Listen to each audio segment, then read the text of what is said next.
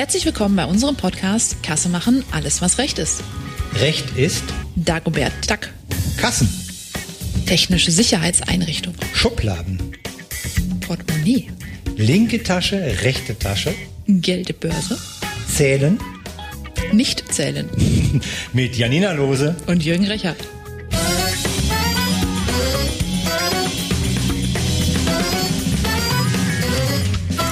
Hallo Janina. Hallo Jürgen. Mensch, wenn du da bist, dann kann ja nichts mehr passieren. Oha. Oha, viel Spaß, viel Freude, viel Lachen. Und was noch oben drauf kommt? Inhalt. Och, ich dachte Geschenke für Ne, wir machen heute mal wieder einen Inhalt. Komm, Geschenke. Mann, Mann, Mann, Mann. Müssen doch versteuert werden. Was? Ja, echt. Das halte ich für ein Gerücht. Hat man Ich möchte nur noch Kekse. Hat man mir gesagt, Geschenke an die Mitarbeiter müssen versteuert werden. Ich werde verrückt. Mann, Mann, Mann. Da müssen wir mal jemanden fragen. Das werde ich Reinhard mal fragen, unseren Steuer. Wir ändern das einfach. Du schenkst uns das nicht als Mitarbeiter, sondern als total tolle Menschen, die du kennst. Okay. Bam. Dann kriege ich ja keine Geschenke. Gut, wir haben heute das Thema mehrere Kassen, noch mehr Kasse machen. Das heißt, ja, also der Sinn dahinter ist, wenn ich ganz viele Kassen habe, ja, ich addiere die, dann habe ich ganz viel Geld. Als wenn ich nur eine Kasse hätte, ist natürlich Bullshit. Ja, eine Total. große Kasse kann inhaltlich genauso viel aufnehmen wie mehrere Kassen. Sag mal was zu dem Thema. Wie kommst du da denn drauf? Ja, also grundsätzlich hat man äh, oder geht man ja immer mit der Theorie davon aus, wir haben eine 1 zu 1 Verbindung. Ja, also ich bin ein Verkäufer und ich habe eine Kasse. Jetzt ist die Praxiswelt ja ein kleines bisschen anders. Das heißt, wir haben in der Regel entweder 1 zu N oder N zu N. Ja, ja. Wenn ich mir vorstelle, wir sind zum Beispiel in einem Fußballstadion. Das ist ja mal so ein schönes Beispiel, wo man sich das gut vorstellen kann. Da habe ich einen Fußballverein, der dort spielt. Und der zumindest in einer nostalgischen Fußballwelt auch mal Eigentümer seines Stadions und Betreiber seines Stadions Lange, war. lange ist her. Ja, ja. Und äh, ich mache im Prinzip ja das Gleiche. Das heißt, ich verkaufe zum Beispiel Getränke und Merchandising-Artikel. Trikots. Aber weil ich so viele Menschen habe, die das kaufen wollen, ist eine Kasse bisschen Ja, unpraktikabel. ja, verschiedene Eingänge, verschiedene Verkaufsdinger. Klar. Genau, also ja. habe ich einfach mehrere Punkte, wo was verkauft werden kann und demzufolge auch mehrere Kassen. Mhm. So, da gibt es ja Unterschiede, ob ich sage, okay, ich habe zehn Menschen, die etwas verkaufen, jeder hat eine Kasse, die Ja. seine ist, Ja. oder ich habe zehn Kassen und ich bin der Einzige, der etwas verkauft. Ja. So, und da kann es schon mal das ein oder andere kleinere Missverständnis geben in der praktischen Umsetzung. Ist es das Thema, fällt mir jetzt gerade spontan ein, ähm, ich, wo war das denn? An der Tankstelle eingekauft und dann war irgendwie, ja, ich mache noch das und das, ah, das geht, ah, dann, wenn du, wenn du ein Paket abgibst und irgendwie noch zahlen möchtest, ne, dann, dann führen die zwei Kassen, weil, aber zwei, das eine ist der Tankstellenbetreiber, dem gehört die Kasse und das andere ist dann eben der Genau, also müssen DHL, Hermes, Tralala, Citypost. Post, Kassenbetreiber, Inhaber. Also wir müssten im Prinzip nochmal zurückgehen an Ja. unsere Chronologie von ganz am Anfang. Ja, Kassenbetreiber, ja. derjenige, der die Kasse nutzt, um Dinge zu verkaufen. Okay. Ja, Kassensystemhersteller, derjenige, der die Software oder Ja. das Produkt, Hardware kann es ja auch sein, entsprechend herstellt. ja. Gibt es Kassensysteme, die also ich habe eine Schublade. Ich bin jetzt mal ganz provokant, ich, ich, weil ich mich immer darüber aufrege, wenn sowas ist, ja, dann muss ich jetzt aber da äh, rein, rein buchen. Hä, was willst du von mir? Lass es. Ähm, gibt es Kassensysteme, die eine Schublade haben, ein Kassensystem, aber ich zwei Mandanten, drei Mandanten führen kann? Um dann den Kassenschutz zu sagen, das gehörte dem, dem Citypost, äh, DHL, tralala, und das gehört mir? Jein. Also Mandantenfähigkeit an der Kasse geht. Ja. Schubladenmandantenfähigkeit ist mehr als grenzwertig. Eher nein. Sage ich aber gleich nochmal ein bisschen mehr dazu, warum das entscheidend ist. Ja. Tatsächlich.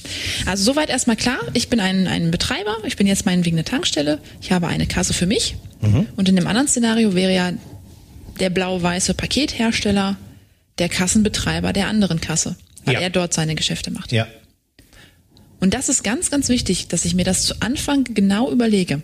Gerade beim Messen Bei, bei Stadienbesuchen mit Konzerten oder Fußballspielen, aber auch bei größeren Warenhäusern. Also wenn man sich jetzt vorstellt, ich habe nicht eine, ein Geschäft, wo ich reingehe, sondern ich habe so ein typisches riesengroßes Konglomerat von 25 Geschäften in einer Mall. So ein klassischen E-Center, ja, ja. Genau. Einkaufscenter, ja. Genau, und da ja. gibt es ja manchmal Trennung, ganz klare Geschäfte, wo man halt sagt, man muss reingehen durch die Tür und wieder rausgehen, aber manchmal ja auch nicht. Wenn alles sich einen Raum teilt und alle Tische gehören allen, ist es ja auch immer so ein bisschen die Sache, wie grenzt sich das ab? Ja. Und das sind alles typische Szenarien, wo es ganz wichtig ist, sich im Vorfeld Gedanken zu machen, wer ist Betreiber, wer ist Hersteller, wer ist Anbieter. Betreiber, Anbieter, Hersteller. Hersteller habe ich. Der hackt die Software zusammen. Mhm. Betreiber ist der, der an der Kasse steht. Also nicht die Person jetzt. Der rechtlich Verantwortliche der für den rechtlich Betrieb. Verantwortliche. Und der Anbieter, Kann jetzt noch mal jemand anders sein. Ah, du bist verrückt, bist du. Hör auf, hör auf. In einer einfachen Welt ist der Anbieter jetzt tatsächlich auch derjenige, der die Kasse betreibt. Ja, Ja. Kann aber sein, dass ein Kassenbetreiber Subunternehmen reinholt. okay. In so allerlei Form, man stellt sich das vor, sind wir wieder im Stadion, das ist am einfachsten, du machst die Pommesbude nicht selbst. Mhm. Lässt die Pommesbude aber unter deiner Flagge laufen, als Wo auch- Subunternehmen. Haben wir unter so, so einen Caterer, ähm, aber der sich da jetzt nicht groß präsentiert. Die Bockwurst kommt von XY, sondern die bleibt bei mir, die Bockwurst wird Genau. präsentiert, aber er li- liefert, leistet, stellt da welche am Grill hin. Genau, das Okay. heißt, er hat in seiner Pommesbude eine eigene Kasse, die auch eine eigene ID hat, äh, identifizierbar ist und so weiter, die aber von dir mit betrieben wird, die erst später nach Veranstaltungsende entsprechend abgerechnet wird. Okay, klar, weil alles erstmal meins ist und ich sage Genau. so, wir haben ja gesagt, äh, von jeder verkauften Wurst kriegst du 80 Prozent, 70 Prozent. Hier ist Kassensturz, das ist deins, das ist meins. Genau. Und deshalb ist es auch schon ganz wichtig, wenn ich geklärt habe, Anbieter, Betreiber, Hersteller, dass ich dann auch sofort reingehe und sage, okay, was habe ich denn für eine Kasse? Ja, wo ist die? Wie viel, wo stehen die? Wie viel habe ich davon? Wer darf daran arbeiten? Und jede Kasse, und das ist ganz, ganz wichtig, das ist ein Portemonnaie bei der Kellnerin oder dem Kellner an den Gürtel, genauso wie ein Safe beim Geschäftsführer im Büro, genauso wie ein Schuhkarton bei irgendwem unterm Bett, genauso wie die Kasse, ganz klassisch, ähm, wenn ich etwas kaufe an der Theke. Das sind alles verschiedene Kassen. Und jede Kasse muss ganz eindeutig mit einer ID und einer Kennung versehen sein. Abgrenzung. Die Kasse selber, Ja, also das, ich sag jetzt mal, der Schuhkarton braucht eine eigene Nummer. ja, Dann braucht der Kassenbetreiber eine eigene Identifikation. ja. Und wenn ich mit Subunternehmen arbeite, muss ich auch hier entsprechend in Form einer Nummer oder eines Namens eine ganz eindeutige Trennung haben, die das erlaubt, das für Dritte ziemlich einfach nachvollziehen zu können, was kommt auf welchen Deckel. Also im Endeffekt hat dann der Prüfer des Kassen, der dann eben die Kasse prüft, jetzt mal gesprochen auch für Mhm. den Kassensystemhersteller, weil der muss das ja softwareseitig können. Genau. Und das ist unser Hauptklientel, äh, unsere, Zu unsere Zuhörer. Der muss sicherstellen, ich, Jürgen, habe in Kasse 3 20 Euro für das und das Unternehmen eingenommen. Genau.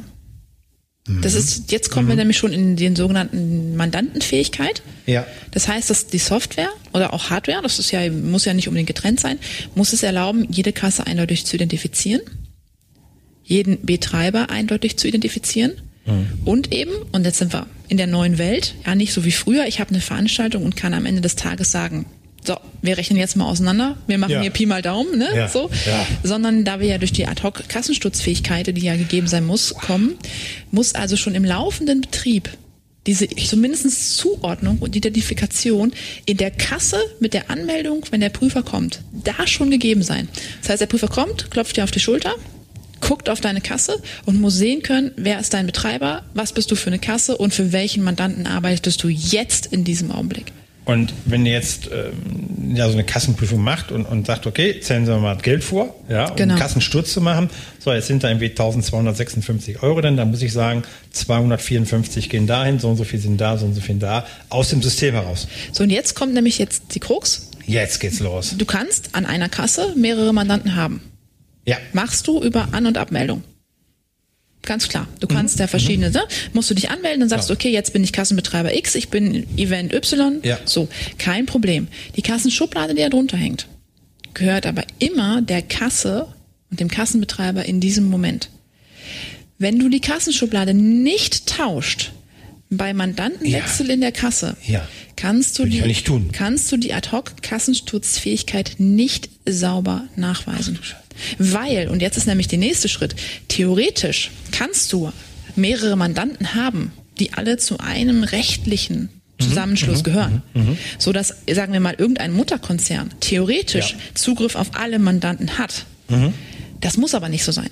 Und wenn du Mandanten hast, die rechtlich nichts miteinander zu tun haben, Achtung, niemals dürfen diese Mandanten in irgendeiner Form miteinander in Verbindung gebracht werden können. Also nicht eine Schublade. So, nicht miteinander in Verbindung gebracht werden können, heißt, wenn du dir vorstellst, du bist die Firma Apple, Ja. dann möchtest du ja nicht, dass deine Umsatzzahlen so roh ohne was auf einmal bei Samsung auftauchen und umgekehrt. Mit Mitarbeiterinformationen, mit Kundeninformationen, mit Kreditkarteninformationen. So, knallharte Trennung, da muss eine Mauer zwischen. Okay. Und wenn ich das in dem System habe und haben muss, dann kann ich nicht mit einer Schublade arbeiten, weil ich kann dann Ja. den Wert in der Schublade nicht berechnen, wenn ich nicht Zugriff auf beide Mandanten habe. Und deshalb immer die Schublade mit wechseln. mir ist gerade so ein, so ein Flash gekommen in, in deiner ähm, tollen Ausführung. Wechselgeld. Ja. Na, wem gehört das Wechselgeld? Genau.